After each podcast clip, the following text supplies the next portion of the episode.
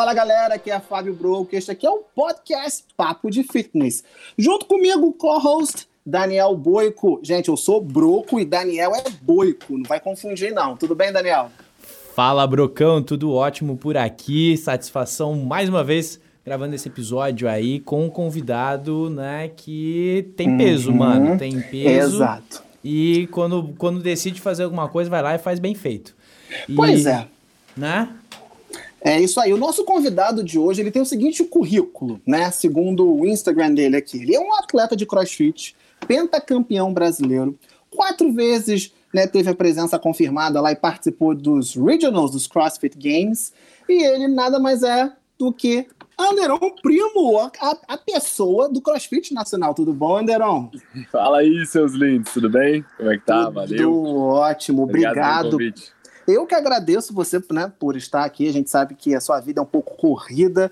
E assim, para a galera, eu deixo já né, falar aqui o nosso podcast. A gente conversa com várias pessoas de várias áreas, né? Você é do CrossFit, então provavelmente tem uma galera aqui que já conhece o CrossFit, mas tem gente que não conhece, não deve entender muito bem esses termos. Eu falei aqui de regional, aí eu falei também que você é pentacampeão brasileiro. Uh, explica pra gente rapidamente, é, é, né, que o pessoal conhece o CrossFit porque vê o pessoal postando. Então existe um campeonato nacional, existe um negócio que é regional. Você consegue explicar pra gente rapidamente como é que é CrossFit em termos de competição? Rapidinho, assim, só para não deixar muita dúvida, então, o campeonato brasileiro que a gente considera aqui no Brasil, né, é o TCB oficial, que é o campeonato uhum. que dá o título do atleta de ser campeão brasileiro ou não, onde reúne os melhores atletas do país. O Regionals é a segunda etapa de classificação para o Mundial, né, para o CrossFit Games. A gente tem três etapas: Open, regionais, né, que agora são sancionados, e o CrossFit Games, que é o mundial, e dessa segunda etapa já acabei participando quatro vezes. Ansioso pela minha participação na última etapa, que vai ser o CrossFit Games. Exato. Na verdade, você participou de regionais, mas você está contando aqui também o BCC também, porque teve um nesse momento aí nós tivemos uma mudança. O BCC passou a ser uma, uma etapa né, de classificação, que é a semifinal. Então, que esses quatro são os regionais mesmo, ou você já contou alguma semifinal? Que você mesmo aí disse que não, agora a gente tem a semifinal. São regionals mesmo. São os regionals, né? É. Você competiu no Texas, não era isso? O pessoal do Brasil chegou. Teve no Brasil, teve no Texas, teve umas, tiveram umas. Duas mudanças. vezes em Dallas, duas uhum. vezes em uhum. Dallas, uma vez em San Antônio e uma no Chile. Ah. Isso, isso que eu ia perguntar, porque eu lembro que o Anderon ele era um, um menininho, né, novinho. Dallas, não, não, perdão, desculpa.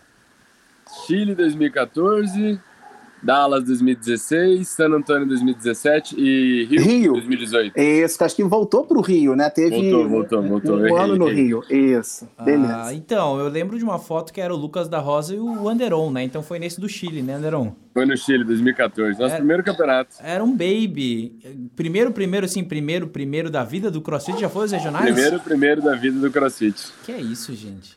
Não é, gente? Então, assim, é, é, é uma bagagem, né? Então a galera aí que assim, o CrossFit estourou mesmo no Brasil, assim, tem uns três anos, né? Mas a galera tá aí desde 2014, 2015, né, fazendo história para o esporte no Brasil. O CrossFit já está há mais tempo no Brasil, mas assim, como a gente conhece hoje, eu acredito que tenha estourado uns três anos, assim, que todo mundo fala, ou critica. 17 para frente. É, 17, 18, 19, 20, uns quatro anos, né, uns quatro anos que a gente está em 2021, né? Para quem está ouvindo hoje esse podcast, é. não sei quando você está ouvindo, nós estamos falando aqui em 2021. Mas beleza, olha só. É, então, assim, no cenário né, nacional aqui do CrossFit, você é considerado um excelente atleta, você é conhecido como atleta, mas nem todo mundo sabe que você também tem o um lado empresarial, né? E se eu não me engano, Sim. são diferentes ramos, né? Eu sei que tem um pouco da alimentação, teve também acho que box, enfim. Mas eu quero, a pergunta é o seguinte: não vou bater papo sobre lado empresarial, quero saber o que, que dá mais dor de cabeça nesse país, ser atleta ou ser empresário? Rapaz, pergunta difícil. Acho que ser atleta é mais fácil porque depende exclusivamente de mim, né? No, no quesito empresário, já dependo de impostos a ser pagos, funcionários e tudo mais. Então, acho que a questão de empresário é muito mais complexa do que a parte do atleta. É mais difícil ser empresário nesse país, Nossa, né? Então tá explicado. Mais. Porque a gente sabe que os atletas no país, né, eles sofrem um pouco pela questão da, às vezes, não valorização, né, a dificuldade de patrocínio, a gente sabe que tem alguma, né, uma, uma certa barreira para atleta aqui. Então, assim, eu quero saber o seguinte: você vai lá fazer um cadastro, né? Porque vira e mexe, a gente tem que fazer algum cadastro, dar nossos dados pessoais, seu nome completo, CPF, profissão. O que, que você coloca na profissão? Empresário, atleta? Como é que você se classifica nessa hora? Ah, eu coloco, eu coloco atleta, porque uhum. ainda é o meu meu maior ganha-pão, né? É o que corresponde ao meu, ao meu salário. Então, eu coloco atleta ao invés de empresário ou propriamente até educador físico. Eu poderia colocar educador físico, mas eu gosto mais do termo atleta. Tu sabe que o termo empresário, né? O Brasil sendo aí na lista dos 10 países mais complexos para negócios, o Brasil tá em primeiro lugar. Então, ser empresário no Brasil é ser tipo campeão mundial de alguma coisa, né? Começar a mudar minha profissão, então. Agora. É porque fala empresário, a pessoa fica, caraca, o cara, né, tá podendo, né, senhor, né, empresário. Ah, Mas assim, é, já aconteceu disso, você preencher a atleta... de crédito parcelado. empresário, pessoa tá podendo, tá 12 parcelas do cartão de crédito, pagando o mínimo, mas tá tudo certo. É, ninguém precisa saber da realidade. Bom, mas assim, é, já aconteceu, você vai lá preenche assim, né? A atleta. Aí a pessoa pergunta, atleta de quê? Porque às vezes as pessoas têm essa curiosidade, né? Você não Sim. especifica atleta de crossfit. Eu não sei, porque às vezes você tá preenchendo perto de alguém, alguém recebe algum cadastro seu, aí fala, ah, você é atleta? Atleta de quê? Já rolou isso? Assim, já, questionar? já rolou. Aí a pessoa olha pra você, nossa, mas você só treina. Aí você fala, é, eu só treino. é só treino, gente. É só treino, é maravilhoso. É ótimo. Gente, eu tenho, eu tenho um amigo que é bem conhecido aí no meio do, do YouTube, aí tá, ele, fala, ele falou que antigamente era mais complicado. Hoje é assim, falar que é youtuber, de repente a galera, né, até respeita mais, mas falar que era youtuber o quê? O que, que é isso? Ah, a internet ele foi que foi tirar o visto para os Estados Unidos e a profissão dele era youtuber, né? E aí ele colocou lá, botou lá quanto é que ele ganha, ele teve que ficar explicando no consulado, aí diz que o cara até entrou, falou, qual é o seu canal? O cara entrou lá, viu, ah, tem tantos inscritos, ah, é isso tal. Isso tem muito tempo, gente. Então, fala então. isso, né? Sua profissão, o que que é, pessoal? Como é que é? Como é que é? Você ganha dinheiro, você só faz isso? Complicado, né? É bem complexo mesmo. Ai, ai, ai. Mas olha só, é, com, mudando assim completamente, né? A gente tá falando aqui, é atleta, né? Empresário, o que, que a gente preenche. A gente sabe, né? Assim, eu sei porque eu estava contigo, a galera tá aí ouvindo de repente não sabe, que você participou de um reality show do qual eu apresentei. Isso foi um reality no YouTube, né? para quem quiser procurar o Odd Live, tá lá, tem vários. Não procure, não procure. Pode procurar. Eu quero saber o seguinte, porque ali era uma coisa mais caseira, né? Na galera do CrossFit e tal mas tem uma pegada, a gente acabou tendo uma pegada meio no limite sem querer. Eu queria saber se você fosse convidado realmente para participar de algo como Survivor nos Estados Unidos ou No Limite no Brasil, se você participaria. Porque assim, envolve um pouco de resistência, envolve um pouco de, de, de condicionamento, e o CrossFit é um pouco isso, né? Você é, se desafia em diversas né, modalidades dentro de um mesmo esporte. Você nada, às vezes, você faz ginástica e você levanta peso. Sei que é completamente diferente, né? Mas você aceitaria um convite se a Rede Globo batesse na sua porta? Anderon, a gente gostou aqui do teu perfil. Você quer ser o nosso próximo No Limite? Você iria para o No Limite? Iria, iria. Para o No Limite, aquele quando teve na época hipertensão, eu iria. Agora, outros tipos de reality, não. Big Brother, Big não? Big Brother, não. Big Brother, não. Não é meu estilo. Ah, você é do estilo de, de competição. Brother, provavelmente eu mandaria todo mundo a merda, ia dar muito ruim, ia sair lá mal falado, ia dar tudo errado. Mas lá você realmente, olha aqui, vou te jogar um shade, hein? Lá você realmente poderia falar que você é um puta crossfiteiro. Porque... Lá eu poderia. lá eu realmente poderia falar isso.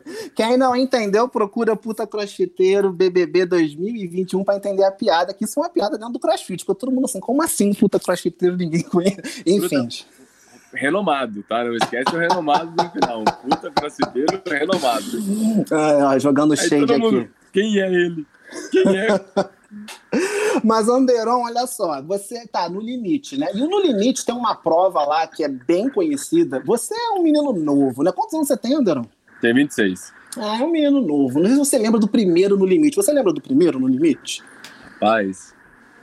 Acho que sim, porque eu go gosto muito de assistir, mas falar assim, que eu lembro quem, quem, quem, que eu lembro quem que apresentava era o Zé Camargo ainda. Zeca Camargo, e quem ganhou foi uma gordinha, inclusive, que eu adorei. A Elaine foi a primeira campeã. Ninguém acreditava nisso, né? Porque ela era a mais gordinha de todo o grupo e ela levou o prêmio, né? Não lembro de quanto era na época, mas o programa ficou conhecido por ter uma prova específica que era a prova da comida, comer olho de cabra. Essa história de comer olho de cabra ficou muito conhecido por causa do No Limite. E tem aquelas famosas, quem não, quem tá ouvindo aí, não sai daqui, não vai baixar nossa retenção. Depois vai lá, procura olho de cabra no limite. Você vai é. ver as cenas que é o povo mastigando aquilo e aquilo hum. estourando.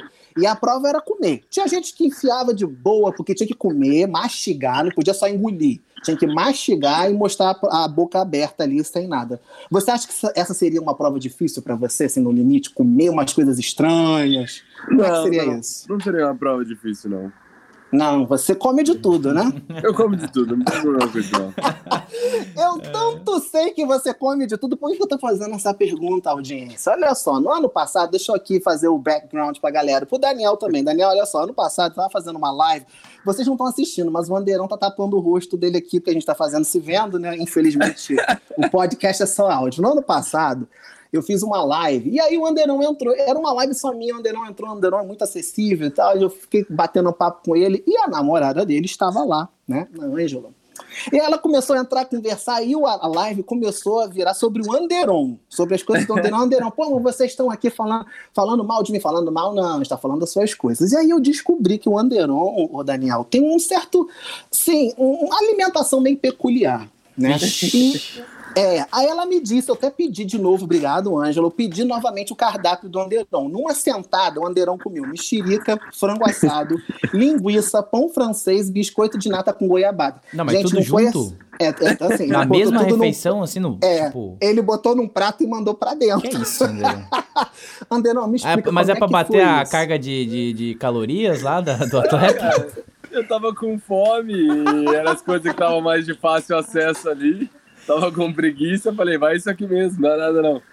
Mas a sua alimentação, é, eu sei que a tia Jojo, tia Jojo, gente, é a mãe empresária do Anderon, ela cuida de tudo dele, né? Ela deve, né, cuidar da sua alimentação. Mas como é que é no dia a dia? Porque assim, eu, eu percebi isso quando a gente foi gravar o reality show, porque a galera errou. Pessoal de casa, o pessoal acha que atleta come frango, batata doce, assim, pouquinho. Isso, gente, come eu que quero emagrecer. Galera que é atleta come muito, porque eles gastam muita caloria, então a alimentação deles assim, é uma coisa absurda. E aí eu queria saber o seguinte: no seu dia a dia é assim mesmo? É mexerica, frango assado? Não, é não né? Como é que é isso? Você é de vez por exemplo, é bateu fome, abre a geladeira, o que tá pronto. Como é que é? Explica isso pra é, mim. Por exemplo, se eu acordar de madrugada, o que às vezes quando eu não faço alguma refeição do meu dia que eu tenho que fazer, e eu acordo de madrugada com fome, eu vou pegar a primeira coisa que eu enxergar na geladeira. Então, às vezes é um copo de leite com banana, com um pedaço de, de pão, com. E vai misturando. Eu não tenho esse estresse de misturar doce com salgado, não. Eu simplesmente estou é. com fome, eu quero matar minha fome e o que tiver uhum. eu vou comer. Inclu inclusive melancia, arroz e feijão, que ela me melancia, disse. Melancia, arroz e feijão, arroz, feijão e banana, arroz, feijão e uva, arroz, feijão e mexerica, não tem estresse com isso não. Eu tô vendo que tem, tem que ter algum composto doce, né? Tipo, tem o biscoito de nata com goiabada, mexerica, tem... É isso, você tem que enfiar um doce no prato sempre. Ah, o doce sempre ajuda, né? Dar aquela quebrada no salgado. O alemão, né? Aqui em Joinville a galera gosta de comer alface com açúcar, gente. Aí já é um pouco ousado, né? Entendeu? Alface com açúcar. Alface com, Alface com açúcar. Aí já foge um pouco da minha, da minha esquisitice já vai um pouco é, além. Não, tem uma coisa muito louca assim nesse mundo aí é, da culinária. O Broco esses dias tava, tava postando no, no Instagram dele ali umas coisas que ele ficava comendo Postei nas viagens. ontem. Você é, é. louco, velho. Tá doido. É, eu postei ontem, na verdade, eu fiz um, um TBT culinário. Que aí a pessoa puxa TBT de foto e tal. Aí eu falei, quer saber? Eu vou fazer um TBT culinário, até inspirado um pouco sobre hoje, porque eu falei, pô, amanhã eu vou conversar com o Anderão sobre comida e tal. Aí eu fiz, né? Lá um. Quem não sabe, gente, arroba Fábio Broco, tô lá, enfim.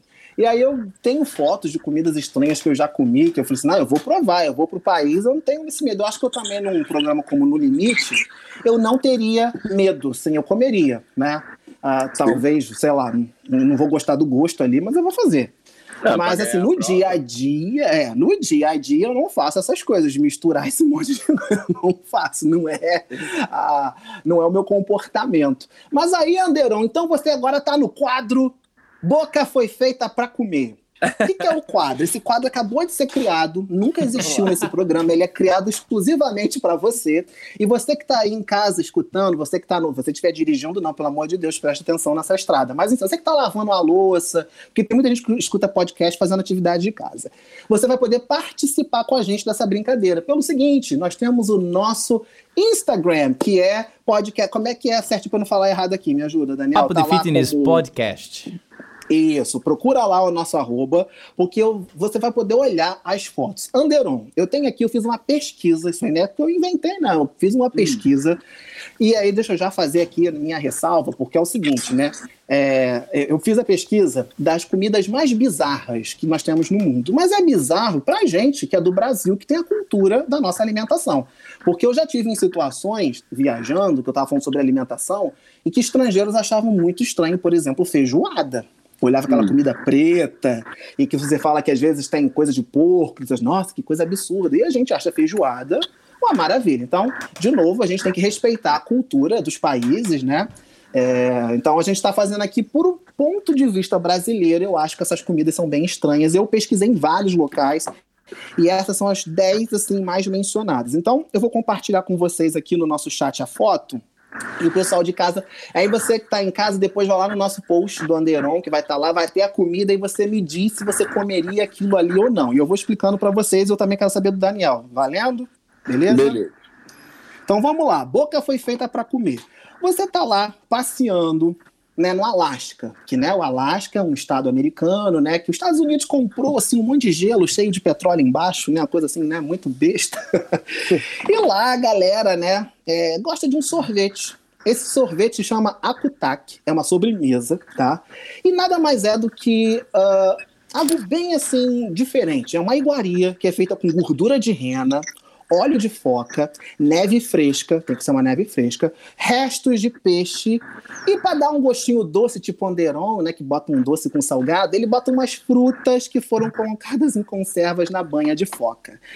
Então é o seguinte, Anderon, né, eu descrevi aqui a sobremesa. A cara tá, tá boa.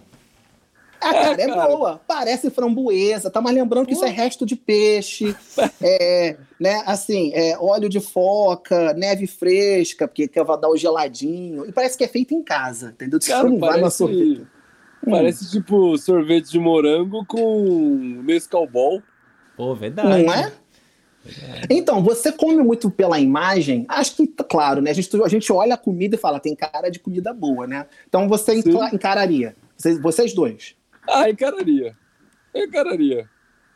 Entendi. E você, Daniel? Cara, com essa introdução que você fez, eu não encararia. Pelo amor Mas se chegasse com isso daqui pra você, aqui, como é que Não, ah, o negócio é bonito, mano. Olha ali, mó é... cara apetitoso. Uhum, só que eu não sei se tem cheiro, né? Sim, é, tem né? que ver o cheiro, que se tiver cheiro aí deu É, ruim. porque, né? Cheiro de folga suada. Pois é, galera de casa, para poder acompanhar, vai ter que olhar as fotos no nosso Insta, tá? Se você tiver em casa de bobeira, você consegue tocar o player e ir lá no nosso Insta olhando as fotos. Bom, então tá, agora vamos para a segunda comida. Eu vou falar e já vou mostrar a imagem. Pessoal de casa, preste atenção. Essa agora é uma iguaria mexicana. É o Itacoche, né, que se chama. Ele nada mais é do que uma espiga de milho contaminada por um fungo chamado Ustiligomaides. Isso aí é uma praga que ataca milharais em todo o mundo. Só que é o seguinte, muitos fazendeiros entram em desespero, só que o pessoal do México falou, não, peraí, que isso daqui deve ser bom. Olha só a foto, gente, eu mandei a foto para vocês, dessa espiga de milho esse é um milho que seria para ser normal, né? Só que ele foi atacado por um fungo. E aí deu esse negócio aí que, gente, eu não sei o que isso parece, mas enfim, é bem estranho, né? A imagem é bem estranha. E é o seguinte, só que se você acha que isso daí é barato, não. Parece que isso daí você só encontra em restaurantes assim muito chiques no México e custa uma certa fortuna, né? Então, uh, eles custam tipo até 100% a mais do que um milho normal. E segundo as pessoas, tem um aroma maravilhoso que tem cheiro de terra. Parece uma libirruga isso aí. Açaí? É açaí? É estranho, né? Vocês comeriam esse milho, gente? Não, esse eu passo. Esse eu não. Também não, velho. Nossa. É meio esquisito. Esse aí não dá, não. Eu também acho que eu não comeria isso aí, não. Meio estranho. Parece tá estragado. Eu estive... E tá Parece. estragado, tipo, um, um século. E olha, se você procurar mais fotos, assim, tem tado. Esse é o mais bonitinho. Então, umas coisas meio esquisitas lá que você vê e fala, meu Deus do céu. Eu estive no México recentemente, não vi isso lá, é porque, obviamente, né, falou que só tem lugar caro, eu sou pobre, só andei onde tinha comida barata, né? Então, realmente, eu não encontraria isso em qualquer lugar. Beleza. Agora vamos para um terceiro país bem longe, bem gelado. Eu estou reparando que os negócios mais esquisitos vêm nesses países mais frios, mas enfim. Lá na Groenlândia, esse aqui. Eu ia falar é... Groenlândia, cara, não sei por que vai vir na minha cabeça. Groenlândia, então, vamos para Groenlândia. Groenlândia tem um prato chamado kiviak, né? Que é comum. E é o seguinte, gente, presta atenção agora que a, a comida é legal. Existem uns pássaros lá, parece que o nome é auk. Eu não sei se estou pronunciando direito, né? Mas assim, é um pássaro que tem lá, chamado auk. E eles pegam, matam vários pássaros e colocam, e pegam todos eles com bico, com pena, com tudo, não, não, não mexem nada, e colocam dentro da barriga de uma foca que está morta, obviamente, né, uma carcaça de foca. E aí eles fazem o seguinte: enchem de banha de porco, costuram essa barriga e deixam lá enterrada lá por seis meses para dar uma fermentada.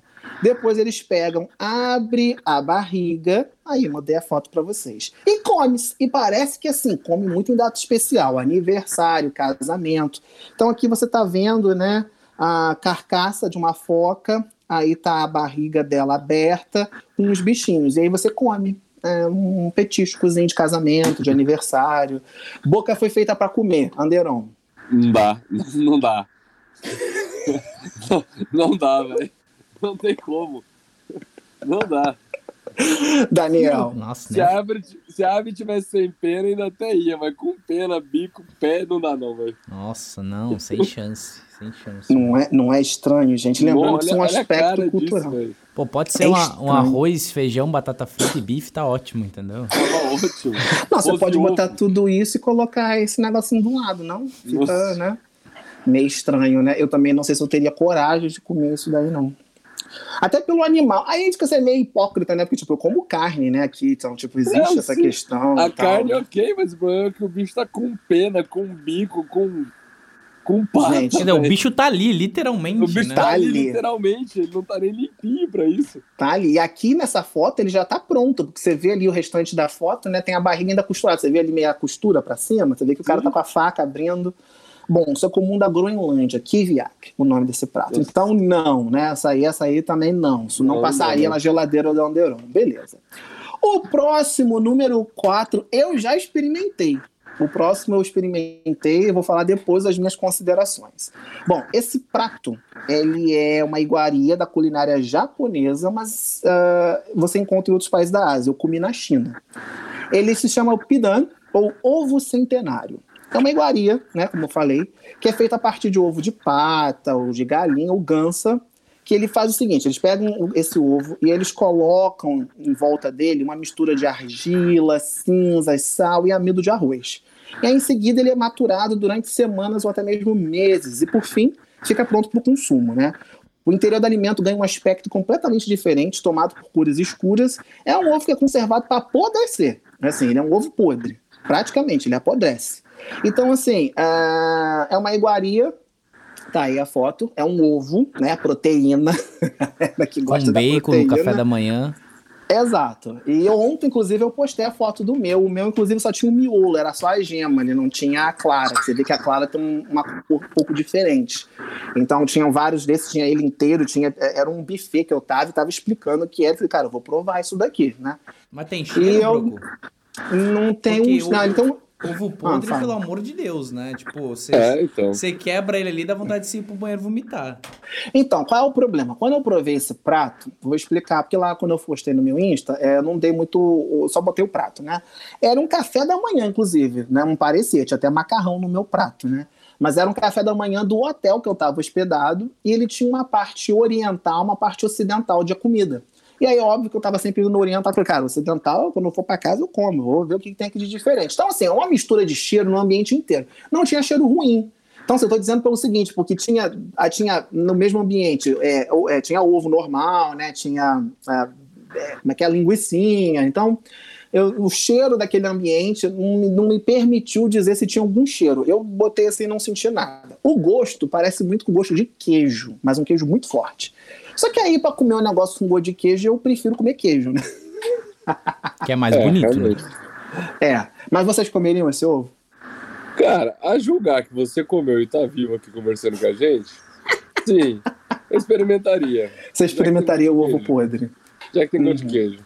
Tem gosto de queijo, ele tem gosto realmente de queijo, assim, parece um queijo, mas um queijo bem forte, assim, né? Mas eu começaria pela parte ali, a parte de cima. Eu acho que a gema ah, claro. seria a última Uhum. Minha última opção do, do prato. Explode uhum. na boca, assim, Baruco? Como é que é? Tipo, não, não, ele não explode. Qual que é o ele, ponto, a, não é? Que ele é como se fosse um consist... ovo cozido pronto, normal? É, ele tem um aspecto meio gelatinoso, assim.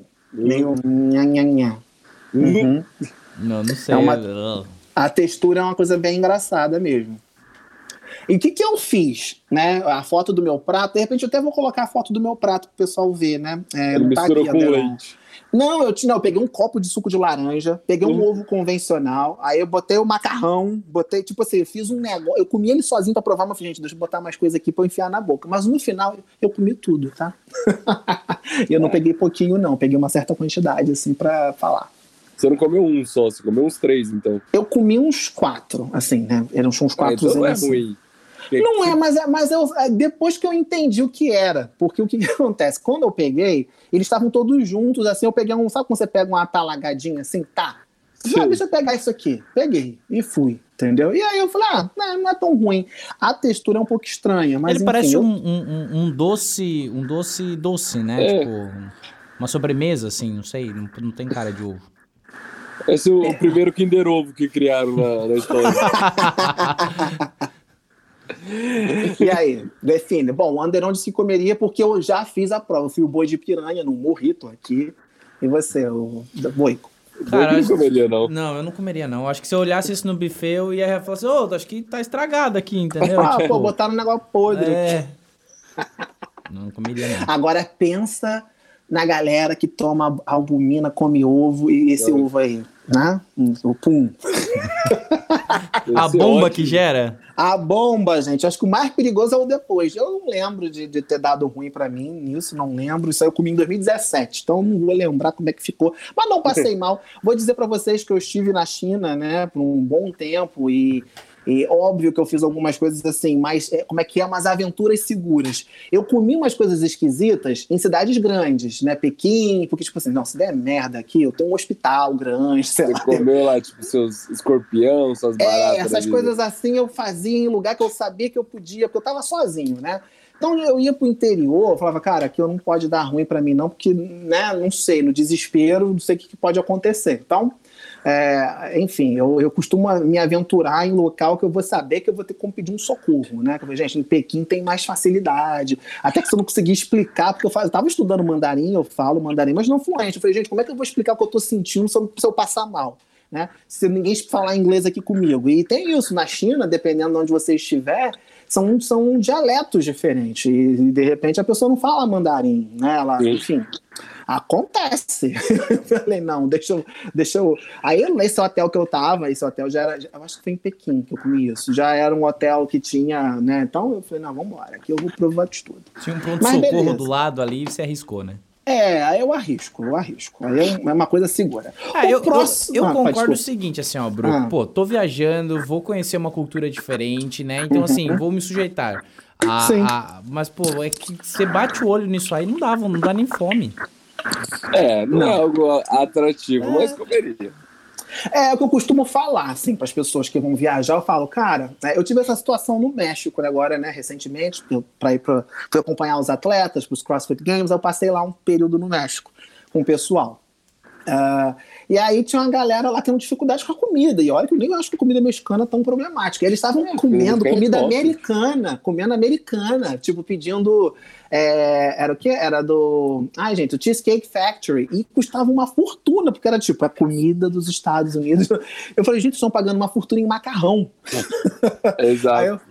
Mas eu entendo também que, tipo, se a pessoa não gosta, não gosta. Tem gente que realmente tem dificuldades com comida, né? Muda de estado, tem dificuldades com tempero. Aí esse pessoal é mais complicado. Mas eu, eu, Fábio, quando eu tô viajando, eu procuro pesquisar o que, que é de, assim, o que, que é a comida do local, o que, que as pessoas geralmente recomendam. Cara, é muito interessante. Igual quando vem estrangeiro pro Brasil, eu faço questão que a pessoa prove uma coxinha, um brigadeiro, uma caipirinha, porque são comidas que eles não têm lá fora. Óbvio que eles podem até não gostar, pode ter alguma restrição alimentar, mas enfim, vim para cá, o cara vem pro Brasil, chega aqui, come hambúrguer, come não sei o quê. Tipo, aí, sabe o que você comeu do Brasil? Viu feijoada? Não. Comeu pão de queijo? Não. Comeu goiabada? Não. O que, que ele viu do Brasil em relação à comida? Nada.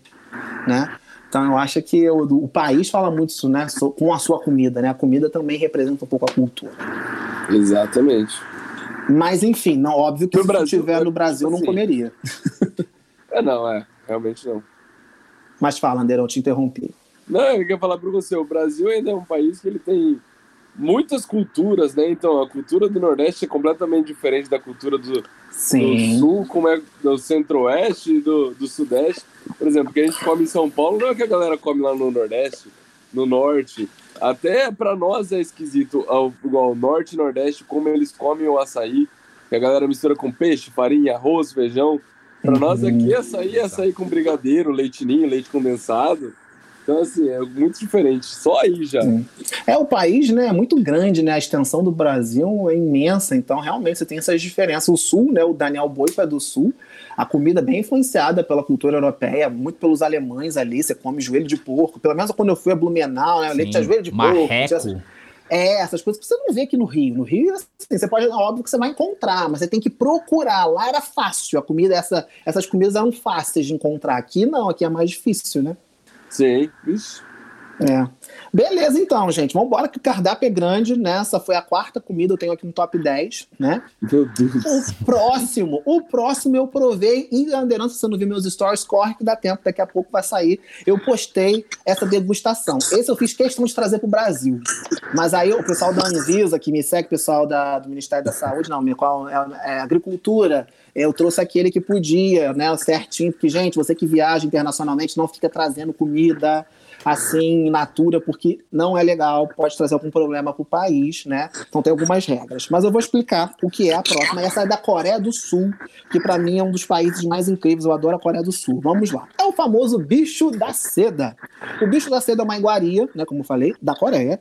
E uma das suas versões, né, mais comuns, que eu não sei falar o nome, deve ser biondedi, não sei como é que você fala. As pulpas do animal são cozidas no molho de soja e servidas como petisco. O alimento pode ser encontrado tanto nas ruas quanto nos supermercados em versões enlatadas. Foi essa que eu trouxe. Eu trouxe em versão enlatada, que tinha certificado lá de agricultura, enfim, foi isso que eu trouxe. É um lanchinho bastante popular entre pessoas de todas as idades. Então lá eu vi assim, ó, muito assim, seco. Parece uma baratinha, o corpo de uma barata. Vocês estão vendo aí a foto? Hum. E tem ele meio numa latinha assim que eu trouxe. Eu, eu, trouxe a latinha porque eu fiz um vídeo, eu trouxe vários é, é, é, biscoitos de lá de fora, que são diferentes e tal, e chamei alguns amigos para fazer degustação e filmei tudo isso, né? E aí, só que a, a, o bicho da seda eu tive que trazer num potinho latado mesmo, assim. E, gente, o gosto. As pessoas me perguntam como é que é o gosto? Cara, o gosto, sendo sincero, é gosto de mofo. Aí a pessoa pergunta assim para mim: você já comeu mofo? Gente, cheiro e paladar estão muito próximos, né? Então, muitas vezes você sente o gosto, mas é porque o cheiro te remete a alguma coisa. Né? Aquele gosto te lembra algum cheiro. Parecia que ela estava comendo um pedacinho de mofo. Isso é, isso é o bicho da seda. Então, eu queria saber se vocês adorariam provar essa iguaria sul-coreana. Provaria. Provaria. É crocante? É, então. Tem cara de hum, é. Parece é, amendoim. Esse seco é mais crocante. O que eu provei, não, né? Porque ele vem numa conserva, igual milho, igual ervilha em com... Igual milho. Você já comeu milho em lata? A textura é aquilo, do milho em lata, né? E o milho da espiga é diferente. Se você comer direto, assim, é diferente. A textura, um pouco. Esse aí é mais sequinho. Vocês comeriam assim? Esse eu comia. Esse eu comeria também. É, eu acho que dá até pra levar pro cinema, né? Pega assim, será que tem? Eu não sei. No filme você chega lá que é um pote. Eu quero um pote de, de, bicho da seda. É, em vez de. E é super proteico, pelo que eu vi. Tipo, a proteína disso é imensa. Tá. Então, sim, né? É uma opção. O bicho da seda passa. A sexta comida, cara, eu vou dizer para vocês que essa eu acho que eu teria dificuldade. De todas as outras, assim, eu teria uma certa preocupação com aquele que vi, aquele negócio lá do, do, do, do passarinho na barriga. É. Aquilo ali eu teria um certo problema, mas talvez, de repente, sabe, bota na boca sai correndo. Um pedacinho assim, tira a pena dele, só, só pra dizer que eu comi. Esse aqui eu não sei se eu teria coragem. Vocês conhecem atum? Sim, atum. Todo mundo conhece o atum. Mas você já viu o atum assim, vivo? Peixe, você já viu o sim. O Gigante. peixe, ele, é imenso, porque o pessoal come atum no japonês deve achar que ele é um tipo Nemo, né? Vai achar que ele é. Não, é um peixe enorme. E aí, no Japão, né? Novamente na Ásia, os mais velhos, parece que a galera mais nova começou a falar assim: vocês estão malucos, gente, quer comer esse negócio? Não vou comer mais. Então é uma cultura dos mais velhos no Japão. Eles falavam, gente, não vou jogar fora, que eu acho isso legal, tá, gente? O pessoal que tem essa questão de proteção animal, do sofrimento do animal, fala muito sobre isso, de não jogar as coisas fora. Tipo, você tem como aproveitar as partes não nobres, né? Mas, enfim, o que, que eu tô falando para vocês? Eles comem o olho do atum. Só que o negócio é enorme, não é pequenininho, não é o olhinho do peixinho do aquário. Não é, é o olho da olho... cabra. o olho, gente, o óleo de atum é, é o seguinte. É, eles são encontrados nos supermercados e tal, só que parece que em cima ele é gelatinoso, tipo, igual uma gelatina, e embaixo ele é mais duro. E isso é uma iguaria Tá, como de novo, como eu tô falando dos mais velhos, a galera mais nova dá uma evitada, parece que essa cultura meio que tá se esvaindo lá. O pessoal não tá querendo comer olho. Você acha isso em bandeja, você acha isso em mercado, eu, inclusive eu vi. Mas assim, como lá você vê tanta coisa diferente, isso não me chamou minha atenção, vou te dizer. Eu falei, ah, é olho, é olho. Mas ficar imaginando, olha essa bandeja, vocês comeriam? Não. Nossa. Esse eu não comeria, não. Pra que, não que tá fa faz, faz bem pra que isso aí? É, então. Faz bem. Essa não tá muito atrativa, não. Não, chegou lá, Anderão foi convidado pela, pelo CrossFit Japão, CrossFit Tóquio, vem pra cá, chega lá, tem um, uma bandeja um de olho. De olho. Essa não dá, não, hein, Broco? Não dá, né? Ela não tá agradável, não. Meu Deus do céu, é bem estranho, gente. Galera de casa. Parece olha... uma ostra com a volta branca, um negócio meio. Parece que fizeram, é que lá no Japão tá aqueles enroladinhos, parece que pegaram um peixe branco e enrolaram Exato. um sushizinho assim, um, um makimono, uma coisa assim meio estranha, né? Eu é, também acho que não... Se pensar por esse lado, até dá pra provar, mas deve ter cheiro, certeza. Ah, não, com o certeza. É cheiro, cheiro. Né? É, com certeza, com certeza. Bom, continuando lá por aqueles bandas lá, essa, inclusive, a nossa próxima, nossa próxima, nosso próximo prato, inclusive, eu vi alguém recentemente comentando, e ninguém mais, ninguém menos que Zeca Camargo falou sobre ele. Né? Mais cedo a gente falou que ele apresentava o No Limite, Zeca Camargo trabalhou muitos anos na Globo, hoje acho que ele está na Band, né? E ele é conhecido por fazer reportagens no mundo inteiro. Até até comprei o livro dele da Volta ao Mundo, né? Que ele fez uma série, uma época no, no, Fantástico, né? Não sei se vocês lembram que ele, a cada domingo ele estava num país. E a gente de casa que escolhia para onde ele ia. Ele dava as opções. Ah, vocês querem que eu vá para o país X ou país Y? Aí ele ia para aquele país que era mais votado e fazia as reportagens. Então ele conhece muita coisa e ele gosta muito de culinária. E aí ele participou de um programa que está rolando agora na, na Band, que é bem conhecido, o Masterchef ele participou, e aí hum, foi perguntado a ele da comida mais estranha que ele comeu, ele disse que foi isso. Então, assim, eu acredito que realmente seja porque Zeca Camargo ele apresentou no limite com essas comidas estranhas, ele já falou de muita comida exótica, ele disse que foi a coisa mais estranha que ele não conseguiu comer, que é o Baluti. O que, que é o baluti? não sei se estou falando certo a pronúncia, mas enfim, se escreve assim. É um prato bastante comum e o Zeca Camargo disse que realmente você vê isso nas barraquinhas, você vê assim, como um cachorro quente. Nas Filipinas, tá? Que nada mais são do que ovos de pato cozidos. Só que até aí tudo bem, ah, ovo de pato, maravilha.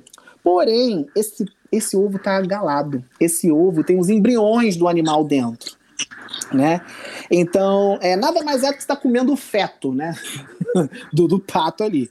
Ele tem um embrião do animal que está bastante desenvolvido, né? Um pouquinho não, ele está bem desenvolvido. A iguaria, então, ela é consumida em outros países da Ásia também, como China, Camboja e Vietnã, né? E além do pato, que é mais comum, é, ovos de outras aves também né, são comuns usados. Então, é, parece, diz que o gosto parece com camarão, mas ele disse que não. Segundo o Zeca Camargo, foi bem estranho. Então, você está vendo aí um patinho ah, informação que, que, que, virou comida. E aí? Não dá. Nossa, não, não dá, velho. Tá vivo, o bicho tá vivo. Muito estranho, gente. Esse eu também tá não vivo. comeria. Eu não comeria, gente. Meu Deus. É uma coisa que cortar um pedaço da beria aqui, comer a, perna, a perna dela. Gente, a Berê é a cachorra do Anderon, tá? Conhece que é uma Pô, não dá, olha isso, dá pra ver o, o pato. Não, não dá. É doido. É, sim, é engraçado de olhar nossa cara aqui, mano, na videochamada. É, e assim, e, e, o, e, e assim, se você olha para pra pensar, é a filosofia mais ou menos daquele lá da Groenlândia, né? Que tipo, é o bicho meio que inteiro, vivo, meio que fermentou. Óbvio que está informação lá, o bicho já teve uma vida. Dado curioso, Sobre aquele prato da Groenlândia, esqueci de falar, eu li que tem gente que tenta fazer forma mais barata dele, pega um outro bicho, um outro pato que tem lá, e diz que muita gente morreu de botulismo, porque parece que o processo de fermentação é diferente, não dá tempo. Então o pessoal fez, faz uns seis meses, abria, comia e ficava doente, porque aquele outro animal não fermenta igual. Então você vê que tem até um estudo culinário da segurança do alimento para você comer aquilo ali. Agora, esse pato aqui, realmente, não dá. meu Deus. Não, não, não, não dá, não. Galera vegana tá, tá, tá, dando mortal pra trás, bro, com tá, esses pratos aí que você tá trazendo. Tá... Gente, de novo, eu falei, eu respeito, né? Obviamente, foi o que eu falei, a gente no início já dei aqui o alerta, né? A gente tem que respeitar a cultura dos países, né? Eu sei que essa é uma questão muito complicada do pessoal que, né, que defende, eu entendo a causa, né, do pessoal que defende a questão da, do maus tratos dos animais, porque a indústria, né? Mas, enfim, é uma realidade, é um prato que está aí. Enfim, parece que é bem comum. Eu também não comeria. É. Vamos para o próximo. Eu já vou mostrar. O que, que vocês. Agora eu vou falar para vocês me dizerem. O que, que parece isso daqui? Eu estou mostrando a foto aqui do alimento número 8. Pudim. Pudim congelado, pudim. né? Aquele... Pudim congelado. Você sabe, eu sabendo o que é, olhando, me parece um mocotó que congelou? sabe quando a gordura, feijão? A, a gordura. Lembra é, a bem. A gordura, quando ela congela, quando ela esfria, ela fica meio assim, meio solidificada, né? Com aquela Você coisa meio branca. É, é uma coisa estranha. Bom, isso daí é do Canadá, tá? Esse é o pessoal do Canadá. É um nariz de alce. O prato milenar, preparado à base de nariz de alce, foi consumido por diferentes povos ao longo da história, em especial na região onde se encontra o Canadá. Primeiro, o corte é cozido por aproximadamente uma hora para retirada da, da, do pelo e da pele né, do animal. Depois, ele é cozido novamente com temperos, cebola e vinagre. O resultado é uma carne de aspecto gelatinoso. Então, acho que isso é a gordura mesmo, né? Meio gelatinoso e tal. Vocês comeriam o, o narizinho do, do alce, gente? Ah, eu provaria, porque é cartilagem. né, tem, tem cartilagem. Eu é, falo, parece um mocotó. Parece não um tá vivo. Uhum. E você, Daniel? Passo. essa eu provaria, essa, essa eu teria coragem. É, eu também acho que eu teria coragem tipo, de provar. Eu comeria todos esses pratos aí se fosse, meu, estamos vivendo The Walking Dead aqui, entendeu? Acabou-se é, tudo, sim. aí ah, não, a gente se você, vira. É, não, e quando você tá numa situação de extremo, assim, urgência, aí você come, né, enfim. Tem até relatos de canibalismo, né, que gente que comeu, enfim, teve acidente de avião, bom, aí é uma outra, outra discussão. O que eu tô dizendo, se você chegou lá e tô no Canadá, você tem a opção de comer uma panqueca de banana ou um nariz de alce? Uma panqueca de ah, banana. não, não, eu... A panqueca de banana parece um filé mignon, né? É, você fala, nossa, vou uma panqueca de banana, entendeu? Então, né? Mas beleza, tranquilo. O próximo número 9, já vou mostrar a foto. O que, que vocês acham? Agora eu vou mudar a estratégia. Estou mostrando a foto e vou deixar vocês me falar o que, que parece. A galera de casa pode olhar aí a foto 9. Nós estamos indo para o penúltimo prato. Eles estão tentando adivinhar o que é aqui. O que, que é isso aí? Isso me lembra vatapá. Vatapá? Parece que tem uns biscoitinhos lá atrás. É, né? eu ia então. falar isso. É, parece uma sobremesa. É um assim, doce, é um doce. Tal. Parece um doce. É um doce, né? Não sei. Bom, não é um doce, né? Pela descrição, não é um doce. É haggis, né? Ele é feito com pulmão, estômago, coração e fígado de ovelha. Como acontece com muitos tipos de linguiça, o estômago é recheado com carnes de órgão, sebo, aveia, cebola. Eu gosto que tudo tem cebola e tempero. Cebola a gente tempera qualquer coisa. Cebola e temperos, então todos os ingredientes são fervidos juntos por cerca de 3 horas. Tradicionalmente, o haggis é servido com nabos, purê de batata e uma pequena quantidade de uísque. Então... Pra matar tudo. Tem, é... tem, que ser, tem que estar tá bêbado pra comer isso aí, né? Só pode. Só bêbado, Pô, né, esse gente? eu comeria, mano. Você comeria? Esse eu comeria. Não, esse eu não comeria. Buchada é um negócio pesado demais. Eu tenho dificuldade não, eu, eu gosto de buchada. Eu não gosto. Eu, eu provei em Fortaleza uma vez e Sabe por que a, a, galera chama aqui buchada camarão do ah, campo? Camarão do campo, meu Deus. Uma vez me convidaram, pô, vamos jantar, vai ser camarão do campo. Eu falei, como assim, gente, camarão? Daí eu cheguei lá, era buchada. Eu falei, nossa. Meu nossa, Deus não. do céu, olha, propaganda enganosa. Se eu vou num negócio desse, ah, é camarão do campo. Meu filho precisa comprar um camarão agora, não me interessa. porque é camarão a palavra. Agora, Deus me livre, não, não como. Eu tenho problema com miúdos, eu não como miúdos, Exato, eu não como víscera, não nem um pouco, não gosto, não. não. É, não gosto. E o nosso último prato, entendeu? Esse daqui, o Anderão, é de um país que a gente conhece bem no CrossFit, hein? É, tem um pessoal muito bom de lá, que já foi campeão de CrossFit Games. Quem, qual país você acha? A galera que é do CrossFit já deve estar gritando. É um país frio. Ah, Islândia. Islândia, para quem não sabe, os islandeses, porque assim, a Islândia é um país pequeno e que comendo tem baleia. de atleta. Ah, como é que é? Estão comendo baleia lá. Ah, lá eles comem essas coisas. Mas enfim, a Islândia é um país pequeno e tem vários atletas bons lá. Nós temos a Catherine Davids Dora, a gente tem a Annie Torres Dora, a Sarah Sigmunds Dora, aí tem a Helgas Dora, e tem os meninos também. Então, assim, tem uma galera boa aí que é conhecida mundialmente no CrossFit que vem desse país. Inclusive, uh, a, a Nath Graciano, que é do CrossFit, beijo Nath, vou até mandar esse episódio para ela. Ela foi para a Islândia na num dos, dos, anúncios do Open, ela disse que realmente a comida lá era um negócio meio sinistro. Mas vamos lá. Quando eu olho isso, vamos ver o que que é, você de casa, é a última foto. O que que isso parece para você quando você olha isso daí? Bacon. Pensa na nossa comida. Parece bacon, eu, parece um queijo provolone, um queijinho provolonezinho, sabe aquele que a, a de fora ele é mais escurinho? Parece, não parece? Isso me lembra bacon. Ah, o, bacon, né? o peito do frango fatiado, assim, bem cortadinho cubinho. também. É, cubinho. É, enfim, parece até meio apetitoso. Mas assim, eu já sei que eu vou falar errado esse nome, porque o islandês, gente, as letras têm outros sons, então eu não vou saber falar. É Harkal, não sei falar esse nome. Ele é feito durante o Festival de Inverno da Islândia em Torrobló. Então isso aí é servido. O prato, na verdade, é carne de tubarão estragada, que foi enterrada e deixada para se decompor no solo por alguns meses. Você parar para pensar, o povo gosta de coisa que decompõe, né? Lá na Groenlândia, bota na barriga, enterra, não sei o que, o negócio tem que estragar. Para que tem que estragar, né? Pega o tubarãozinho Agora... lá e já faz. Mas aí, olha que legal, vou te responder por que, que você faz isso, pelo menos nesse bicho. Então, olha só, eles fazem isso. Depois disso, a carne é deixada em um escorredor de pratos por dois meses ou mais, deixando uma polpa branca e comestível. A única maneira do tubarão ser comida passando por esse processo. Caso contrário, suas altas quantidades de ácido úrico tornam a carne tóxica. Olha isso. Quer dizer que mesmo assim tem risco de vida ainda de comer. Exato. Se, tipo, se a pessoa não fez direito, que, é, sabe que a coisa não cozinhou a carne bem, o cara, ah, bota, bota só um mês aí pra, pra apodrecer, não deixa esse tempo tudo, não. Bata aí, quem morrer, morreu. Só olhar pro faturamento, né? Olha o empreendedorismo a, aí de novo. A vigilância sanitária de lá tem um trabalho, hein? Tipo, tá enterrado há quanto tempo isso aí? Tá decompondo direitinho? É um petisquinho de tubarão. E aí?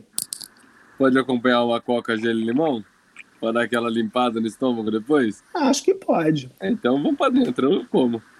As tias do ácido úrico vão morrer de medo de comer, porque o negócio tem é. ácido úrico, né? E o pessoal que tem problema de ácido úrico alto não vai querer comer esse peixe. É né? bom que o ácido úrico e a Coca-Cola já potencializa o resultado, já, já vai mais rápido também. Eu acho que eu comeria, eu pegaria um petisquinho assim, eu vamos comeria, velho. Isso eu comeria, eu passaria é. batido esse. É, eu não sei de se eles todos os pratos é o mais tranquilo. Eu acho que é o mais tranquilo também, né? Assim, esse é o bicho da seda, o bicho da seda, assim, é, crocantinho. Ele é tranquilo. Beleza, então esse foi o nosso quadro Boca Foi Feita pra Comer. Uh, você me falou, Daniel, se você comeria ou não? Não sei se você comeria. Não, eu comeria, esse aí comeria. Aí é você comeria? Comeria. Não tem problema, né? Nossa, Fábio, essa é... foto que você tem aí no seu Gmail é você com quantos tá anos? Tá horrível. Gente, essa foto minha eu tinha, sei lá, 12 20 anos. anos, gente. Sei lá, não sei. Eu sou velho, eu tenho quase 40, vocês me respeitam. Quantos anos você tem, Daniel? Tenho 31.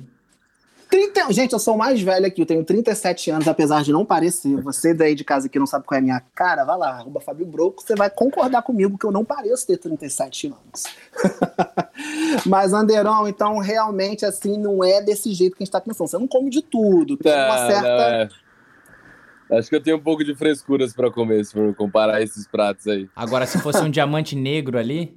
Ah, aí é sucesso. Ah, entrou no, na situação que ele gosta, né? Quem não sabe, ó, quer, quer conquistar o Anderon é diamante negro, né, Anderon? É tranquilo, não. Diamante Negro não tem erro. Não tem Cara, como. Como é que não tem esse patrocínio ainda? Vamos falar. O bom é que você não tem contato pessoal. É, é da Nestlé, é da Lacta, é Nestlé. Acho que é Mondelez, não é Lacta. Mondelez, não sei, sei lá. Vamos mandar um e-mail pra eles falando. Falar, gente, vamos patrocinar aí nesse menino aí com. Não pagar, não. Só me manda o Diamante Negro por mês, tá tudo bem. Mas falando sobre, agora voltando né, pro papo fitness mesmo, né? Eu trouxe essa brincadeira aí, porque é uma curiosidade que a galera não sabia. Isso é um gosto culinário um pouco peculiar. É, o atleta a gente sabe que apesar, eu falei aqui, né, que a gente sabe que o atleta ele tem um gasto calórico muito alto, porque é treinamento em alta intensidade, às vezes, né, ou tipo vários treinos, enfim, vocês têm um ritmo diferente da gente que faz como bem-estar, né? Eu faço o esporte que eu faço, galera que tá ouvindo aí de casa, eu faço crossfit, né? O que eu faço que eu treino crossfit como bem-estar. É totalmente diferente do que o Anderon da vida faz como profissão, né? Então, assim, não pense você que você vai treinar como um atleta se, seu, seu, né, se o seu objetivo não é esse. Mas a gente sabe que a alimentação é diferenciada. Então, assim, né, apesar dessa brincadeira que eu fiz, que eu falei que você abriu a geladeira, pegou e tal, tal, tal, você tem acompanhamento nutricional? Acho que tem. Como é que é? Compartilha tem, um pouco não, tem, da parte sim. mesmo, é porque assim, a gente está aqui falando para a galera de casa que o atleta pode tudo. Como é que é essa questão da alimentação de um atleta? Ah, para nós é muito importante, né? Porque não, é o nosso substrato energético, é o que vai ajudar a gente a recuperar no, no pós-treino. Então a dieta é algo que é indispensável para quem pensa no esporte como alto rendimento. Eu tenho o Valden que me acompanha, que me ajuda, cria as minhas dietas, né? Os períodos de base, pré-específico e específico, ela vai migrando, né? Dependendo da fase de treino que você tá. Mas não tem como você tentar a performance sem seguir pelo menos o mínimo da dieta. Uhum, uhum. Você diria que boa parte do resultado é alimentação, de resultado com de um certeza. atleta? Vixe, com certeza. Se você tivesse que colocar numa escala treino e alimentação, percentual da importância, é pau a pau, a alimentação está um pouco acima do treino, o treino consegue superar uma má alimentação, você consegue fazer uma escala disso para mim? Eu acho que o treino ele consegue superar uma, uma má alimentação, né? Porque por mais que a gente coma errado, vamos dizer assim, né? É, a gente tem um gasto calórico muito alto, né? Então, ah, tô treinando bonitinho a semana inteira, sexta-feira eu quero comer um hambúrguer, quero comer uma pizza, quero comer um fast food. Então, assim, não é uma refeição que vai estragar o todo, né? Agora, se você tornar isso um hábito todos os dias, aí não tem como, não há treino que supere a má alimentação. Mas uma refeição, um dia específico, é ok. Agora, todo santo dia aí não dá, não tem como. Aí não entendi. Quando é que entra treino. o diamante negro aí nessa. Isso que eu queria saber. Diária? Mas qual quantidade? Mas, é, Você não come 40 barra. gramas por dia. Ah, tá. Não é uma, não é uma barra assim. Não, não, 40 gramas. É uma fileira por dia. O, Ai, o, o Nestlé, sei lá, lá, que tá é barato patrocínio então, entendeu? É só 40 gente. gramas por dia. É, vai. Vamos, vamos, vamos agilizar isso, Anderon. Vamos, vamos, vamos. Ó, galera, vai lá, vamos lá no Instagram deles falar patrocínio Anderon. Mas assim, é... e como é que é para você? Eu acho que é um controle, porque isso é isso que varia um pouco. Eu, por exemplo, eu tenho uma seguinte questão. Você falou que você ama é, é, diamante negro, né? Então você come 40 gramas, eu acho que é o que te mantém mas assim, eu acredito que para algumas pessoas, se você colocar ali, as pessoas não vão ter controle. O que, que eu tô querendo dizer? Você vai, é para comer 40, come 50. Entendeu? Tipo, ah, eu vou, vou quebrar aqui uma fileira, uma fileira e meia. Deixa uma fileira e meia. Eu, eu assim, eu admiro esse controle porque eu, dá um desespero para quem. Ah, não, vixe, com certeza. Porque eu acho que chega algum momento, eu percebo isso dos atletas de alto rendimento, né? Vocês, que a galera chega um período que realmente abre mão, não come nada de doce, tá focado na dieta. TCB, por exemplo, a galera fica focada na dieta. Depois que passa o TCB, a galera tá comendo é batata frita com milkshake. Ou seja, até atleta tem desejo, né? Se falar, falar que a pessoa tem um estilo de vida que só come assim a vida inteira sem ter desejo é mentira, né? Tem um desejo é, ali que você segura em prol de um resultado e você vai balançando isso, não é assim? Eu falo, meu chocolate ele depende muito do meu humor no dia, né? Eu tô com um humor tranquilo, eu como as 40 gramas sossegado. Agora, se eu, tô, se eu tô um pouco mais estressado, um pouco mais, sei lá, bravo com alguma coisa, aí vai umas 60 gramas, às vezes 80 gramas. Mas aí no outro dia, se eu tô bem, eu, eu não como para compensar o que eu comi no dia anterior. Entendi. Mas depende muito do meu dia, como tá meu dia. E você, Boico, você tem alguma coisa assim que seja seu ponto fraco de comida? Você fala, caraca, isso daqui é uma, assim, é meu, meu calcanhar de Aquiles. Isso aqui, se eu comer. Vou falar para vocês o meu. O meu é pão. Meu problema é massa. Mas vamos lá, Daniel. Cara, o meu é comida, mano. Meu, comida de todos os tipos. Né? Quer dizer, vamos lá, né? Tirando esses pratos que você trouxe aí, né? Mas é comida. Eu, eu gosto de comer. Eu gosto de comer.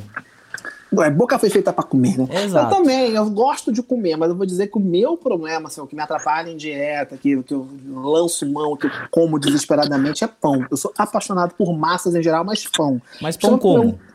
Pão, pão, pão quentinho com manteiga. Entendeu? Só que qual é o problema? Sério? Pega, Se você me der. É, sabe qual é o problema pra mim? É assim, eu sou for. Eu tenho, tenho uma padaria aqui, que não vou falar uma porque não patrocina o podcast, que é maravilhosa. Eles têm assim o melhor pão do planeta, porque eu ainda sou chato, né? Comer qualquer pão, é pão mesmo, pão gostoso, pão bem feito.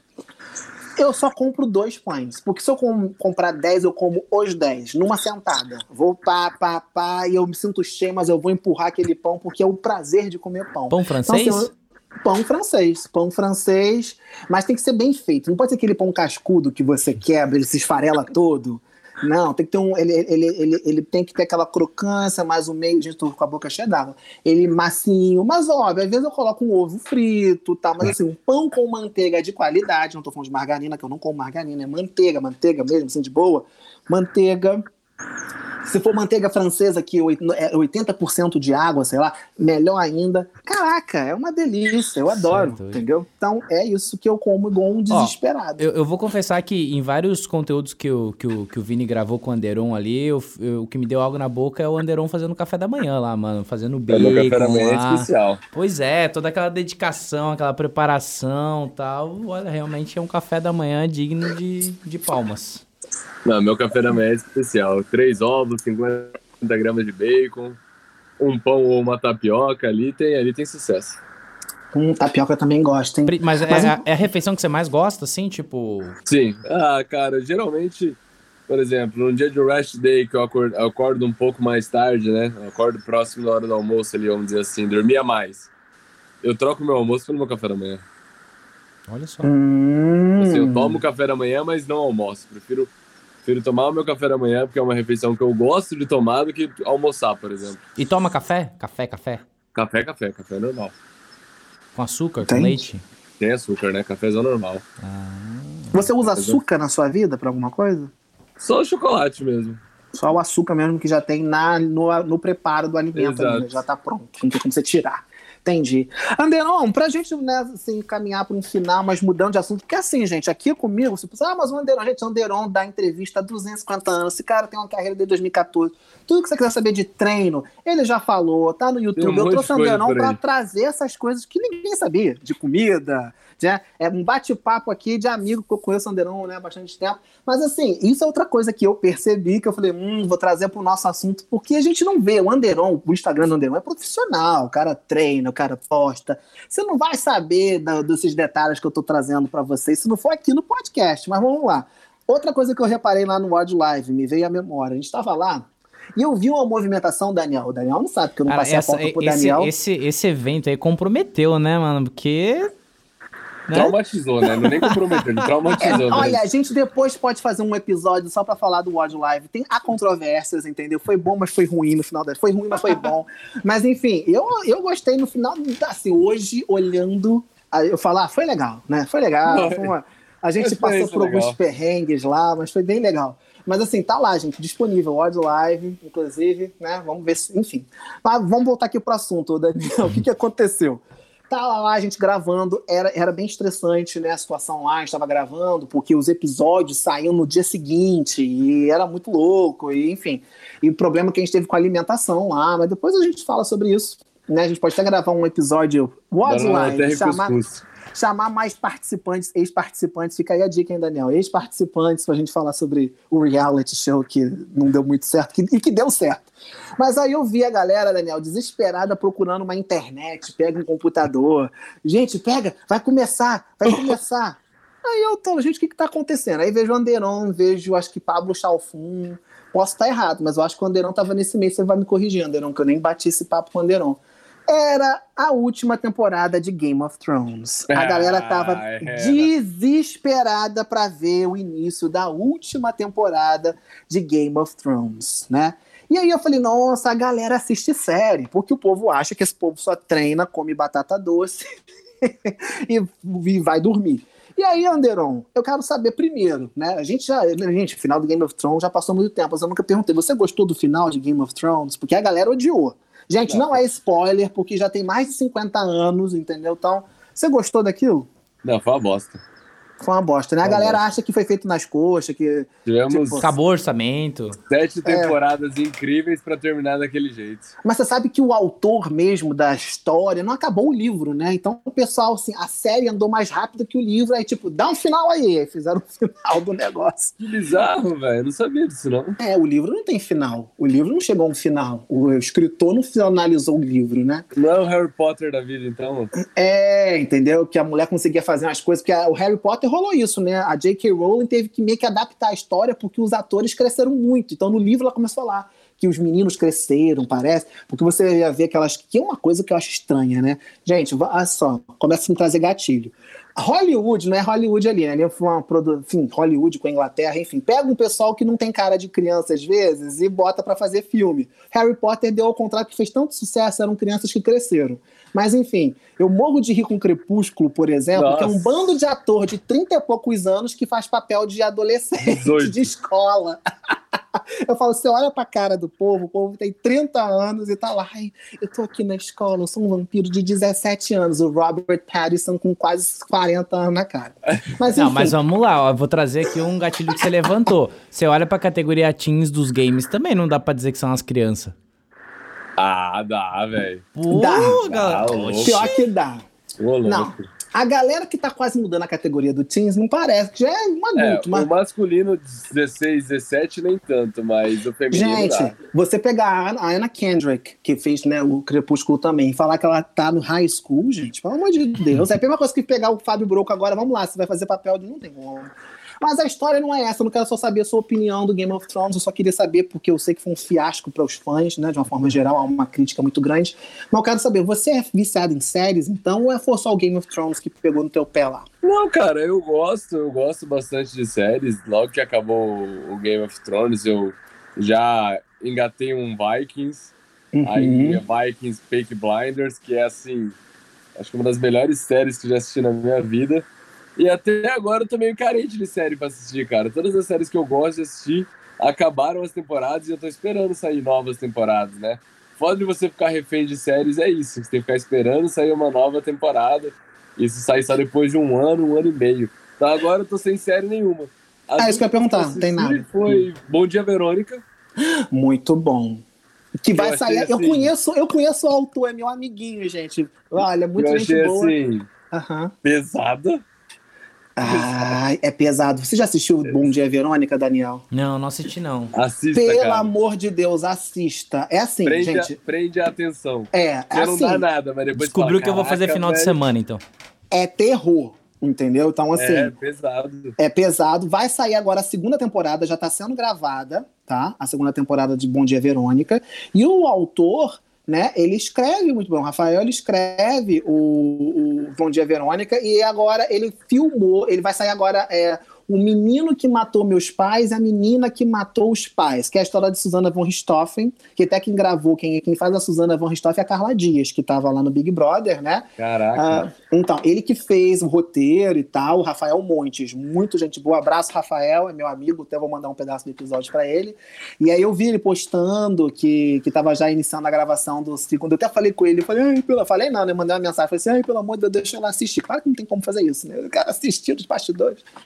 Mas enfim, é, e eu fico aqui um pedido, Daniel, e a galera de casa, vamos prestigiar mesmo as obras nacionais, porque assim, a gente paga um pau mesmo para. É excelente Vikings, né? O Game of Thrones, mas tem muito conteúdo nacional bom. O Bom Dia Verônica ficou entre o top 10 no mundo inteiro, e aí o cardápio brasileiro foi disponível para o mundo inteiro, porque tem isso, porque você faz às vezes a produção local né? E aí aquilo ali às vezes só é disponibilizado para algumas regiões. Dependendo de como aquilo é visto naquela região, ele é divulgado para mais pessoas. Sim. Então, Cara, por isso que o Bom Dia Verônica. é muito bom. mecanismo já, que é da prova do concurso Nossa, federal. Esse é bom, esse eu vi. É, Esse, é, que assim, não, é, o governo não vai liberar a terceira temporada, né? Isso. Porque já, já barraram a segunda quando era pra lançar. A terceira, com certeza, não sei nem se começaram a gravar, mas que série. Perfeita, né? É. Ó, eu tô aqui eu falando com vocês, eu abri o Instagram do Rafael, é Rafael com PH, Rafael underline Montes, a galera aí para prestigiar o autor. É, ele colocou aqui que vai, vai ser agora em setembro. A gente está gravando aqui esse, esse, esse podcast em setembro, mas ele vai sair em outubro. Então já vai estar tá no ar, é no Prime Video, tá? Com Irado. a Carla Dias, a menina que matou os pais e o menino que matou meus pais. A história de Susana von Richthofen e Cravinhos, os meninos irmãos Cravinhos, né? Então, para quem gosta desse tipo de gênero, né? Fica aí a dica. Então, eu queria saber disso, né? Se você tinha alguma dica, alguma coisa pra gente. Então, você tá órfão de série, né? Que você falou. Tô procurando novas séries. Eu tava. Cara, tem uma que eu tô esperando ansioso, que é a The Witcher, com o uhum. Superman. Uhum. Eu não sei o nome dele, não sei o nome do ator. Também Mas é uma série muito legal também. É uma série muito boa. A Angela assistiu aquela da do moço da Yoki. A... Sim, que é a, a Suzana Matsunaga, alguma coisa Isso, assim. Isso, que picotou Aham, o, o marido lá. botou na, Mas, na, mala. Tentou fazer Mas um prato daqueles lá que você trouxe. Ai, Deus do céu, gente. Brinca com isso, não. Jesus. Mas, enfim, é, não. É, o Brasil tem algumas, algumas produções assim, né, nesse sentido. É bem é, enfim, são tristes, histórias tristes do nosso país, né? Com esses crimes As assim. Cidades nacionais, assim, que eu assisti recentemente uhum. foi a Bom Dia Verônica e Cidades Invisíveis. Cidades Cidade Invisíveis. Oh, série boa também, viu? Uhum. Você caiu na, nas garras, na, quando caiu na tipo, que todo mundo amou, tem gente que não gosta, La Casa de Papel? Porque tá agora a terceira temporada. Assisti, eu preciso até assistir a, essa segunda parte, né? Parte 2 que eles lançaram, parte 1, um, não sei qual que é. É a parte 1. Um. Eu tô Mas eu vou falar pra temporada, eu não, se é a terceira não parte. fiquei na hum, mesma terceira. febre. É a terceira. Uhum. Não fiquei na mesma febre de assistir igual as anteriores. Por exemplo, ah, saiu La Casa de Papel, mas tipo, até agora não falei, ah, vou parar pra assistir não, ainda não fiz isso. É, mas é, é, que La Casa de Papel é, é, é era um, uma temporada, era, era uma série de uma temporada só, né? Originalmente Sim. era só a temporada 1.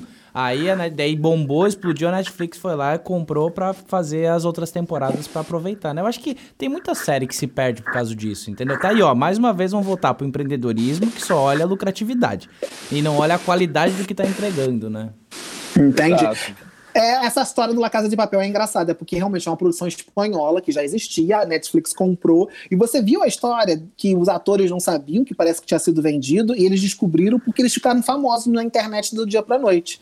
Eles começaram a falar assim que isso tem na, na própria na Netflix, tem uns episódios lá extra, que eles falam que eles estão de boa, e de repente começa o Instagram bombando, bombando, bombando, as pessoas mandando mensagem em outros idiomas, o que, que tá acontecendo? Aí depois eles descobrem que tava na Netflix no mundo inteiro e que virou um fenômeno, né? E que, tipo, na Espanha mesmo, parece que o pessoal assistiu e foi, ah, legal, outra coisa, né? Não, não deu é, aquele... Tipo, ok. Não tinha nem é. orçamento, né? Os caras não tiveram que, que, fazer, tipo, muito embromation, assim, na, na primeira Cara, temporada. se parar pra pensar, por, por ser uma, uma produção local, eles gravaram muito bem, até efeitos e tudo mais, né? Sim, A Netflix sim. só comprou pra passar, ela só colocou no streaming pra pra rodar. Isso. Porque a produção foram os próprios caras e foi muito bem feita, velho.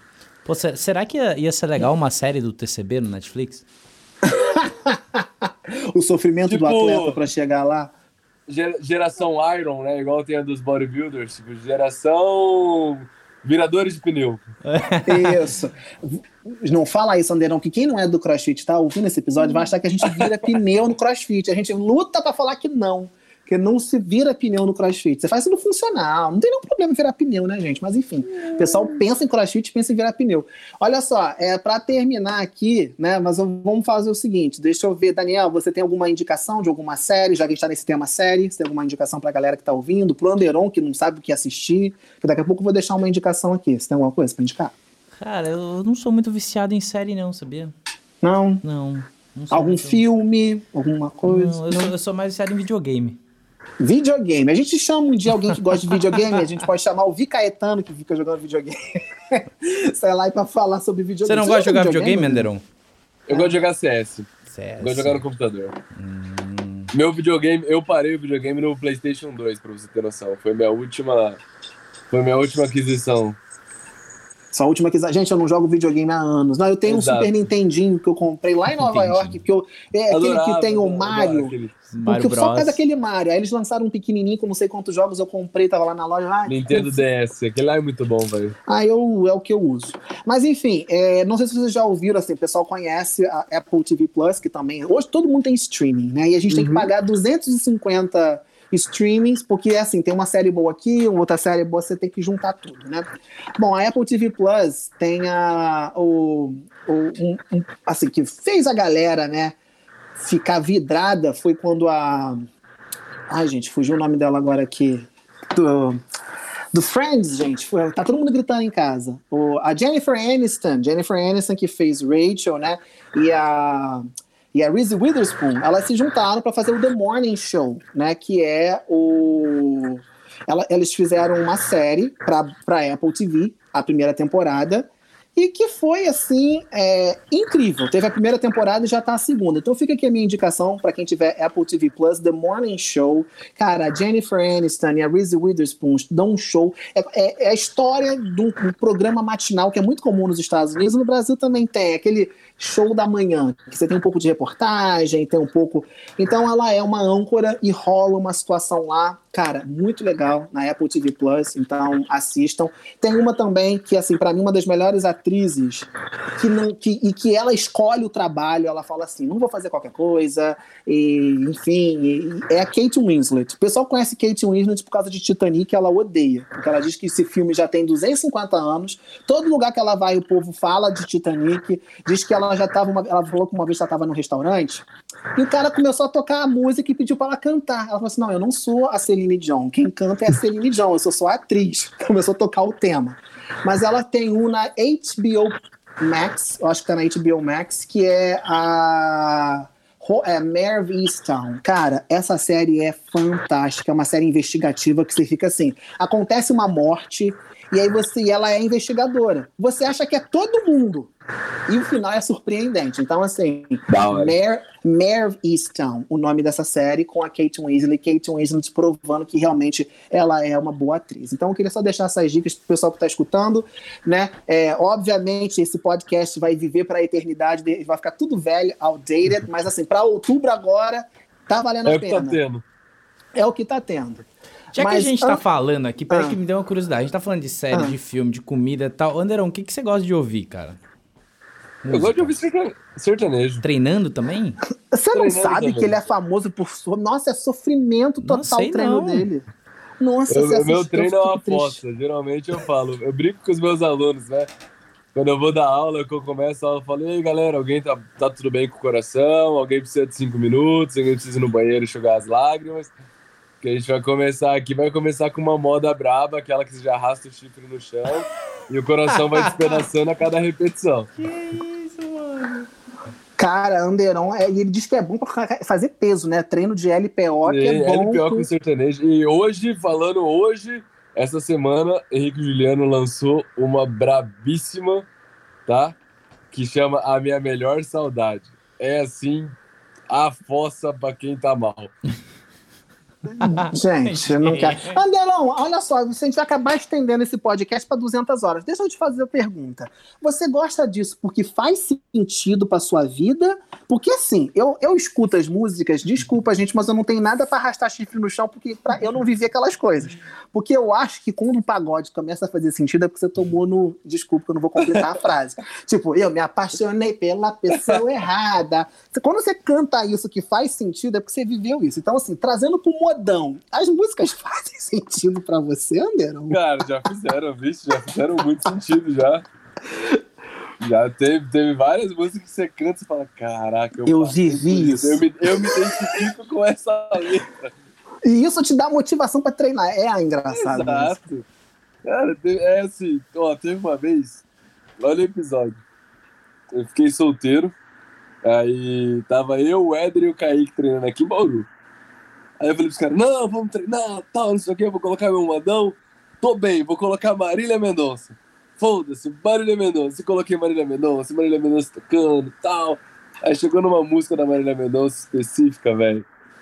Bicho, mas bateu tão dolorida, tão dolorida, Eu olhei pros caras e falei, ô, não é parada não, mano. Tá ruim pra mim, eu tô indo embora, tá? Tô... No meio do treino? Eu fui embora, cara, não consegui treinar. Falei, ó, minha cabeça não tá boa, preciso ir embora. Peguei e fui embora, larguei o Edro e o Kaique treinando sozinho no boxe e fui embora. Gente do céu, é profundo. É, eu, é por isso que eu tenho medo, tipo, quando eu tô num relacionamento, de dedicar uma música pra pessoa ou dizer essa música é a música do casal. Porque depois, quando acaba, você nunca mais pode ouvir aquela música. Não, esquece. Eu tenho uma amiga que ela diz que ela nunca assiste Friends com o namorado, porque Friends é a série da vida dela. Então ela não quer marcar, porque ela sempre tá reassistindo. Ela falou que ela não assiste com ninguém, porque se ela terminar com o namorado, ela vai continuar assistindo Friends sem lembrar de ninguém. Então ela não pode estragar a série com alguém. Não, mas faz sentido, com certeza, bicho. Ai, ai. Mas esse dia foi épico, cara. Eu simplesmente larguei o treino. Se você perguntar pro Edro perguntar pro Kaique, cara, eles vão confirmar. E eu, não, tô bem e tal, não sei o que. Aí, pai, cantava, fazia o snatch, cantava. A hora que chegou numa música específica, eu falei, hum, bateu. Ai, gente, bateu, vou ter que ir embora. Pra quem não sabe, o Éder é um coach, né, um treinador aqui do Brasil, bem conhecido, foi treinador do Anderon durante bastante tempo, né, e o Kaique é um outro atleta, né, que tá despontando aí no nosso cenário nacional, só pra situar a galera que tá ouvindo. Exato. O Kaique, o Kaique, inclusive, parece um personagem de Vikings, né? Parece quando ele fica barbudo, assim, né? Parece. Ele é, é, Meninas, ele já tá comprometido, então sossega aí, não dá, não tem como. Mas pra admirar, tá lá disponível, né? Só entrar no, no Instagram dele. Anderon, cara, quero agradecer pelo seu tempo. Eu falei pra você que ia ser um negócio bem leve, assim, vamos, vamos bater um papo. Eu quero agradecer pela sua disponibilidade. Eu sei que você tem essas várias atividades aí, né? Atleta, empresário, pai de Berei da Nala, né? Enfim, tem muita coisa, então obrigado aqui. Valeu, é, eu quero saber se você quer deixar alguma palavra para a galera que está aqui ouvindo. Se quiser, o momento é seu. Acho que não, acho que assim, tudo que a gente falou foi bem legal aqui. Esse é um lado do Anderon que acho que a galera não conhecia, né? Então, muito prazer. Esse é o Anderon primo fora do cenário profissional o cara que come coisas estranhas, escuta sertanejo, vai embora no meio do treino e assiste séries aleatórias perdidas no mundo aí. Mas é isso aí. É, eu acho que ficou bom, porque quem te convidar agora para comer sabe que vai ser fácil. Gente, bota uma melancia com arroz e feijão aqui, uma mexerica, frango, busca, que vai agradar, Anderon, né? Fica tá fácil. tudo certo. é isso aí. E se a galera quiser... Daniel também. Ah, desculpa, e, Daniel, fala E se a galera quiser te encontrar aí, você comentou que você tá dando aula tal, a galera quiser treinar com você, quiser, enfim, Bicho, conhecer um pouco mais, onde é que é só galera chegar, vai? Vem para Bauru, Bauru é 308 quilômetros da capital, que é Do São lado. Paulo, né? Do ladinho, três horinhas e meia de carro ali, você chega aqui. Dou aula na CrossFit Bauru Village, seis e meia e sete e meia da noite. Pego os horários mais cheios, né? Porque eu também tenho dó dos meus sócios que dão aula o dia inteiro, eu só dou duas aulas por dia, então eu fico com a bucha maior. É só chegar, tá mais que aberto o esporte do box. E se tiver afim também, a gente faz um treino aqui no home box aqui em casa, que aí é outros 500 também. Que inclusive o Anderon tem um home box que é igual o home box do Broco. Não é igual, não, é melhor, porque tem muito mais coisa. Nós somos patrocinados pela mesma marca mas o Anderon, porque assim, gente, né? O meu home box eu tenho, né? Porque nós somos a mesma parceria, né? A mesma patrocínio de equipamentos. Só que, né, assim, eu tenho porque questão para fazer foto e tal, e meus equipamentos ficavam no box. O Anderon montou porque é a profissão dele. Então, o meu, gente, é for fun. Então, assim, eu não encho o saco da empresa, me manda tudo. Então, mas, é, eu encho todo mês. Não, você precisa, é seu equipamento de trabalho, né? O meu trabalho com a empresa é diferente, eu faço os eventos, eu tô aqui. Então, para mim tá ótimo, mas o, o homebox do Anderon, que o povo vai olhar os Instagram do Anderon, vai achar que eu tenho aquilo tudo em casa? Tem não, e até se tu tiver tudo isso, o teu coach te mata, né, Broco? Ele vai botar pra você usar. Deus me livre. Eu falei para umas amigas minhas que quando eu aprender a fazer muscle up, eu não vou contar para ele. Não, não conta. Não, não, não Porque cai, senão né? ele vai botar no treino. Porque é quando ele descobriu. Assault bike, não fale quando ele assault bike. Exato, não pode. Então, assim, é, quando ele descobriu que eu fazia toast to bar, começou a ter toast to bar toda semana em volume altíssimo. Eu falei, você tá maluco? Eu vou fingir que eu, agora eu vou aprender as coisas, eu vou ficar quietinho, não vou falar nada. Melhor coisa. Olha, continuando na, na, nossa despedida, Daniel, obrigado, tá? Ele, ele né, participando aqui com a gente. Eu que estou aqui meio que dirigindo hoje esse episódio. Daniel, você quer deixar algum recado para nossa audiência? Fala aí, divulga aí os seus canais particulares. Como é que o pessoal pode ver a cara do Daniel? Porque o pessoal escuta a voz, às vezes não sabe como é que é o focinho, né? Como é que é? Bom, Instagram, Daniel Boico, super fácil. A gente sempre tá postando alguma coisa por lá, ensinando alguma coisa. E agradecer né, a audiência que tá aí com a gente no Papo de Fitness, esse projeto aí que tem como objetivo principal levar muita diversão, conhecimento, informação pro, né, para esse povo do fitness de maneira geral. Então, obrigado demais. Não deixa de seguir as nossas redes sociais também. Encaminha esse, esse episódio aqui para seus amigos para eles conhecerem a peculiaridade do Anderon, né? E tá tudo certo. Obrigado, Brocão, também por essa oportunidade. Obrigado, Anderon, também. Valeu, valeu. Eu que agradeço, então, galera. Semana que vem a gente volta com outro episódio. Valeu! Valeu, tchau, tchau.